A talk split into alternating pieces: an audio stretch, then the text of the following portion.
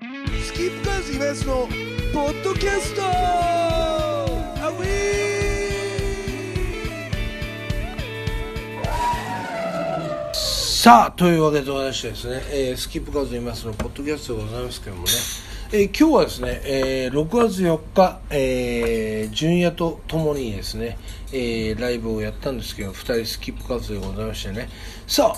えー、純也がゲストでございますけど純也喋っていやあの順位で分かんないと思うよえ順位やあーじゃあ自己紹介かあそうねあお願いしますえっ、ー、と「おはよう101」というバンドをやってます鈴木純也ですおめでとありがとうございますおめでうさあということで、えー、純也でございますけど、はい純也的にはうんうんやっぱりね、今日あのテントのライブやりましたけそうだよどどうなんテントはでだからちょっと説明すると、はい去年、まあ、1年前ぐらいからそのキャンプ子供が寝た後っていうイベントやってて、はいはいはこれ何かっていうと、いうんうんまあ、キャンプ行くでしょでキャンプ行ってさキャンプの楽しい時間って何、いうんうんうんや飯合水産とかいろいろあるじゃんお遠藤君も来ましたよね今遠藤君も来たうんいやほんでねキャンプの一番楽しい時間っつうのはみなしキャンプってしたことあしたことないでするのないのはい遠藤君あんのキャンプうちの親父がさあの、んなんかそういうのに行かせたがってるタイプ遠だから藤君の親父ってやっぱちょっとキャンプ変わってんのよキャンプにキャンプ派の人なのよあのスキーとかもちゃんとしてたしあー山登り派だねあの世代的にうちの親父はうんでも山登りの人はもうキャンプやんないでしょそっか、あ違う違うだからそのキャンプ臨海学校みたいなやつをに自分の子供を行かせたがるタイプ、あだから勝手に放り込まれて全然知らないところでキャンプ行って行かされたりしてあーで割それはすごいとねちゃんと育てようってしてた家庭だと思なうんんでかすねよだいぶ理想があったみたいね、そういう柔道をやらせやねそうな柔道その遠藤君キャンプ行った時に一番楽しい時間って何かっつったらご飯とかもう食べ終わってまあでも子供の頃でしょまあそれカレーだよねそう、まあ、カカレー食って子供は寝ちゃうわけ9時ぐらい絶対9時に寝るからキャンプはで大人は9時なんか寝れないからその時にちょっと一杯やろうってなるとっていう気分のライブをしたいっていうことが忠実にそれを再現してるのがジュニアなんだよねキャンプ子供が寝た後ねでそれを普段やっててこの間遠藤君のお店でこれ言っていいの遠藤君のお店遠藤君のお店でやったとでテントセット全部あるから2回目だからそう日も近いしっていうので今日急遽コラボになったわけ仲良しでねで我々としては盗作問題とかを抱えながらもそうなんだテントでねテントで過ごすだからさそうと今日だからそこをやっぱメインだっただろうからまあちょっとこっちはねテントにして申し訳なかったなっつうのはあるけどえ全然いいんだけど、うんえだからもうテントでこう寝ながら喋りたかったような話そでやるかと思うとやんないじよゃねうやろうかなと思ってたどうやのってやるんっだてよ言いたいだけなんだなって思っテントはやっぱ無理だもんねたじゃじゃ無理じゃないいよやもうほん本当にみんな入るんだったらもっとでっかいやつ無理だよあんなちっちゃい のじゃあでっかいやつそれよかタクタクに置いてあるやつはそうそうそんな感じです俺テテンント好きだトけどテントテントじゃないキャンプでもどうですか遠藤君的にはこの盗作問題もあってそうこう問題もあってうん、お客さんもまあ柔らかいっていうかあ温かい感じで見てくれいてやーそりゃそうでしょうね今日ってやっぱそれを分かってきてた人も結構いやもうほとんどでしょねねねうんいつもあんま見ない人たちもいたからそうそうそそううなぜかいあれあれあれいつもより予約多いぞみたいになってで俺は俺でたまたま本当に告知を一切忘れててつい4日前にしたとこだったからあちょうどよかったの本当バランスで的よにかったってなんであちょうどよくなるイねベイベントのバランス的にねお前がもっとちゃんと呼ばなきゃいけないの本本当当そうよは本当そうなんだよ だってそれはさもうぎっしぎしのところの方がいいに決まってるそうに決まってるよいやよくないよギシギシはえそういやよくないよそしたらもうテント張れないよこんなんじくゃないいやダメダメダメ言いたいじゃんテント張れないと困るからだから結局俺はすげえ悩んじゃうのがこういうこともそうなんだけどライブとかでも、結局ああなめられてんだなとえジュニア要するにに自分たちがうん要するに売れてないから、うん舐められてこういうパクリがあるのかなとかって思っちゃうじゃない、それがなんか嫌なのその気持ちがまあねなんだこの野郎みたいなまあでもまあ多少はやっぱりこうそういうのはあるんでしょうね、うん向こうはねところがどっこいですねところがどっこいあれ意外にみたいななんで同じ曲で番組やってんじゃんみそたいうなそれであと思うのが、うん30年も頑張ってやってるっていうふうに思った時うに、んお前が30年ばなんか1個できんのかって話じゃんうんうちのバンドはできたよ奇跡的に違う違うやってたらこれはできないよそれはやってたら逆にまあねう、んだからだからちょっとねまあお粗末すぎるっていうかその、えーまあ、菊池さんがねちょっとお粗末すぎるなとは思うよ相当抜けてんだなこの人みたいなまあお粗末ではあるよな、だって普通だったらちょちょっとさ検索したら引っかかるような曲をさそこまで7年ぐらい見でそ逃してる7年誰もだからあれしなかったわけでしょ、 7年みんなが代表曲だかちょらっとね考えられないけどねうん一切見ないのかなこの人はと思ったようんネットをこの世の中でも世代的に50代の上でしょって考えるとああ見ないかもしれないなってちょっと思っちゃったりするんだよあーでもねたまにはやっぱ見るよ今時年寄りでも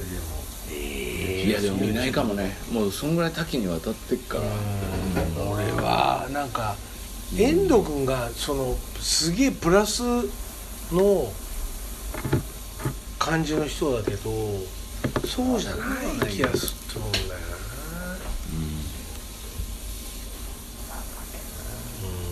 なうんまあそんなこんなも含めつつねまあでもね、えー今日はですね、まあ、盗作問題もいいんですよまた別で話すから、うんうんじゃあそこ盗作問題でさ、うんやってよそんのあポッドキャストうをん、違う今それは日はねそれはそれでややればいいじゃん今度今度やってよそうそれはやるよ、ううんん、分かったやるわで、えーとりあえず、えー、純也の問題で純也 はそもそテントも問題がねテントこの問問題題じゃないよね、まあ転倒問題もあるんだけど純也の場合だから初めから聞きたいのよ純也はなんで音楽好きになったのかえってていうキャンプじゃなくてそうキャンプキャじゃないンプの話じゃないの、全然うん俺の音音楽え音楽をルーツを探りたいから俺は、うんスーツキャンプじゃねでポでッドキャスト的にはね一緒だよだからみんな俺らの世代はさ中学校ぐらいで全員がパンク聴いてたわけじゃんああ、ね世の中のえパンクってどの辺俺はねなんかその日本の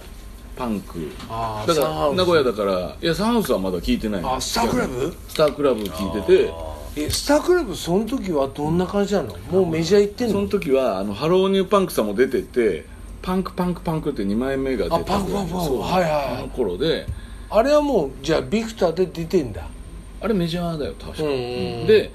その当時にまあ俺その時代のあれがちょっと前後するかもしれないけどよくその名古屋のさ大須ってとこにさはいはいはいそのインディーズインディーズって言わなかったね昔自主制作のさああそう俺ら言ってたじゃん俺とわかるわ同かるじ同じのお店があったのよ俺俺もそのシートばっか売ってるようなとこがでしたよ今そこであ中村さんが今来そうま俺したちょっとよ相談するっつって言っててクでラブ級の中村さんがそこであのギズムとかさ凶悪狂人団とかさスワンキーズとかああさそういうのを聞いてたえじゃあパンクがやっぱ聴いてたのとこパなのンクがやっぱりなんだろう仲間内で流行ってたのもあったしだからニューロティカの一番最初のさオレンジのそのシーあ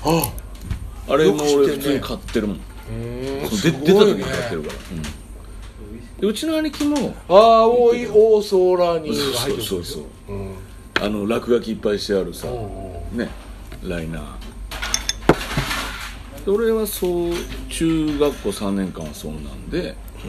一緒でしょでもでも同いね年だから似てるかもしれないそうだようんで高校入ってからなんかほら早弾きとか流行ってたじゃん世の中的にでうちらはもうバンドやっててもうやってんだやつ中2からやってたから俺すごいねでででなんえかそれは何ギタバンドブーーム弾いてみたいな感じ俺ね中学生バンドブームじゃゃないよバンドブームって高校で来んだから違う違うバンドブームで俺ら中学校の時だからそれ名古屋なのそうかうんこれおで前らの局地的なバンドあだあそうかうん中学校の時は俺ベースだったのへえでベースはなんか地味だなって思ったのねその時中学生だからまだ分かんないじゃんベースのかっこよさとかで高校入ってもうトリオのバンドを組んだのそこで自分が歌ギターでああギターになったんだそこでそうそれがもうそっからは大体ずっとその形へえ面白いねそうで高校入ってからなんかほら早弾きとかできないしなんかブルースとかそういうものって早くないから俺らでもできるんじゃないあーかなっるほどてなってったわけそっちの考え方なんだあとちょっと大人っぽいなみたいなはいはいはパンクしか聴いてなかったからいはいはいはみたいな流れかなでも当時ザ・バンドとかは全然うわつまんないなと思ってた地味いだああ分かるそう俺もそうだったそうバンドとか全然面白い全然響がかなかったで俺二十歳なんぐだこられいでもうやっとうわこれやばいなと思ったのはそうだね二十歳超えたら分かるねそうなのよ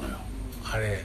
バンドとかやると分かんだよねそうあの凄さそうがなのよあの絶対できないじゃんあんなの何これみたいなまあそんなんだよだから割と普通のあれだよで高校の時に地味編とかさそういうなんか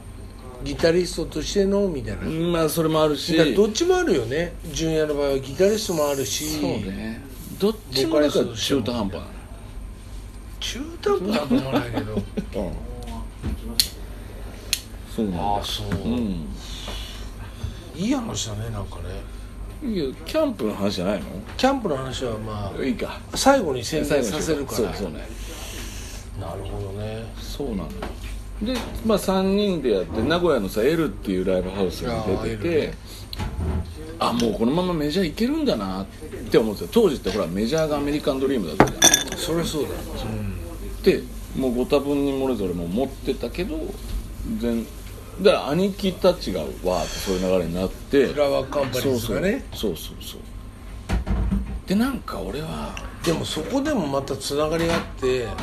フラワーカンパニーズが東京出てパッとしない時に同じ代でしょだってそうそう、んその時代になんかしないけど、その間のバンドのつながりがあって、スキップカウズが保護店やってるっつって、フラワーカンパニーズ出てきた時、うんでフラワーカンパニーズを呼んで、うんうん保護店見た時もう今でも覚えてる、おーすごかったいや俺はだからなんでスキップカウズを知ってるかっつったらその兄貴たちと絡んでたから知ってたの、名前をだって俺たち知り合ったのなんてここ5年ぐらいじゃん、でそれまでは俺は名前は知ってたでも兄貴のつながりだよねいやあれすごかったいやすごいよあの人たち、あれ面白かったなんか見ててやべえなとこのその自分たちも本気でやってんのにもっと本気でやんなきゃいけないなっていうあ感じになったうんあいい話だねそれ本当思ったそれが本当にあの俺はねフラカンはすごいっていうのを知ってて、知ってるっていうかそのライブハウスで見てもホールで見てもって思うけど、あのホコ天を勝るものはないだから本気でやりに来たっていうあの感じが、いや危機迫ってたもん当時の兄貴とかさ、うんでデビュー前だからねだってもう後がない状態なわけじゃん、いやいやーあ割れかっとこよかったそう俺もそれを身近で見てたからさ、だけだけど俺はなんか弟だからなんか嫌なわけじゃんその、嫌なっていうか比較してとかじゃなくて兄貴たちもそうだけどいろんな人がメジャー行って、東京に行くってなって、俺らはじゃあ名古屋でとか思っちゃうんだねはいはいはいその時はいはいはいで気づいたらなんいい話なんかですよいやいやそれがいやそれで成功した人もいっぱいいると思うんだけど、俺はなんかそのライブハウスでもなくなってなんかその当時さクラブみたいなのあがあク流行ラブりだし文化流行りだしたそううんでクラブにもステージがあってそこでほらそういう得体の知れない外人たちがいっぱいいるあああったあったとこで演奏するみたいな機会があってなんかそういうとこで演奏したりとかた時にあこれは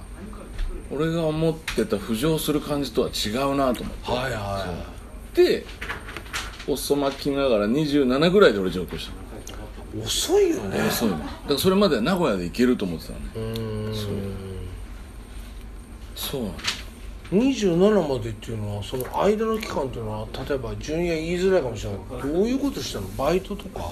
ババンドをやりながらバイトだよだからいろんなバイト大大工もやってたしで最後大工だったけど俺その前営業の仕事もやってたのそれえバイトでね何営業の仕事いいのそういう固有名詞とかいいの「フロム A」とかさそういうのを取る営業でそれバイなんでそれをやりたかったかっていうとフライヤーとかさデザインがしたかったからそれを触らせてくれるっていう条件でバイトで入ったわけ広告代理店にあじゃあ今のデザインとかにその多大な影響を与えてるわけじなゃんかほならいけどいやえ当ててると思うよあの、マック触ったりアドビ使ったりみたいなイラストレーターとかフォトショップを触るっていうのは当時ほら結構お金ないとできなかったからでそういうとこでやらしてもらってみたいなそう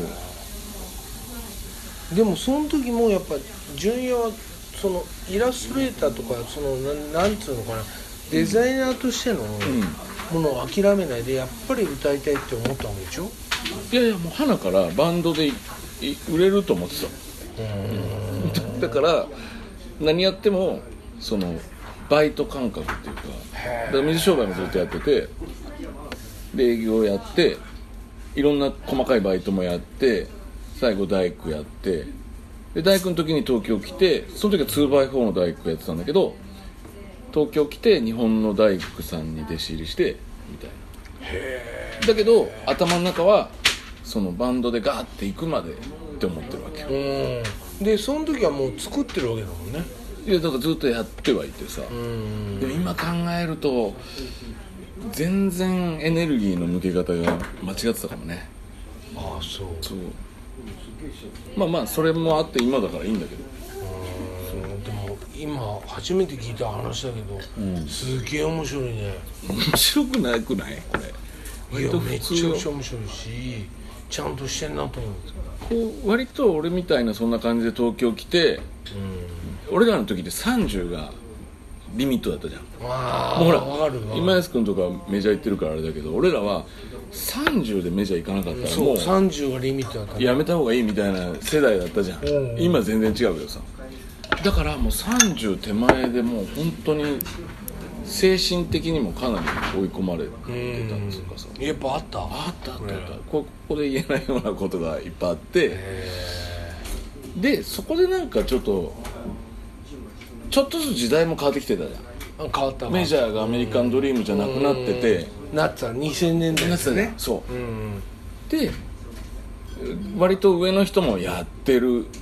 ってなってきてで俺は俺でもうなんかちょっとごちゃごちゃあってうんもう開き直りの感じになったというかさはいはいはそうでそっからは楽しくなったかなまたもう一時20代後半からちょっとプレッシャーとかさなんか義務感みたいな感じになってたかいらそうだな、んまああとやっぱ悪くない全然悪くないけど圭佑君のやっぱり弟っていうのもあるもんねそれはねすよく言われたりもするけどそれはないのよいやだけど、東京でやっぱ言われたもん俺本当うんあのケイマンとかに、まあ、ケイマンっていうのもすげえめちゃくちゃマニアックテーマつってわかんのこれケイマンとかにうんすげえ言われたのは「今田さんフラガンの弟っすよあ」あの言い方ですっげえムカついたけどあいやそれはライバルバンドだからよライバルバンドっていうかじゃあこれがねビーズの稲葉さんの弟だったらわかるわけこの話は、うん当時のフラカンって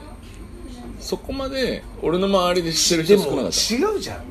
そのスキップカウズも同じようにだってそう回遊してるわけだからだからよ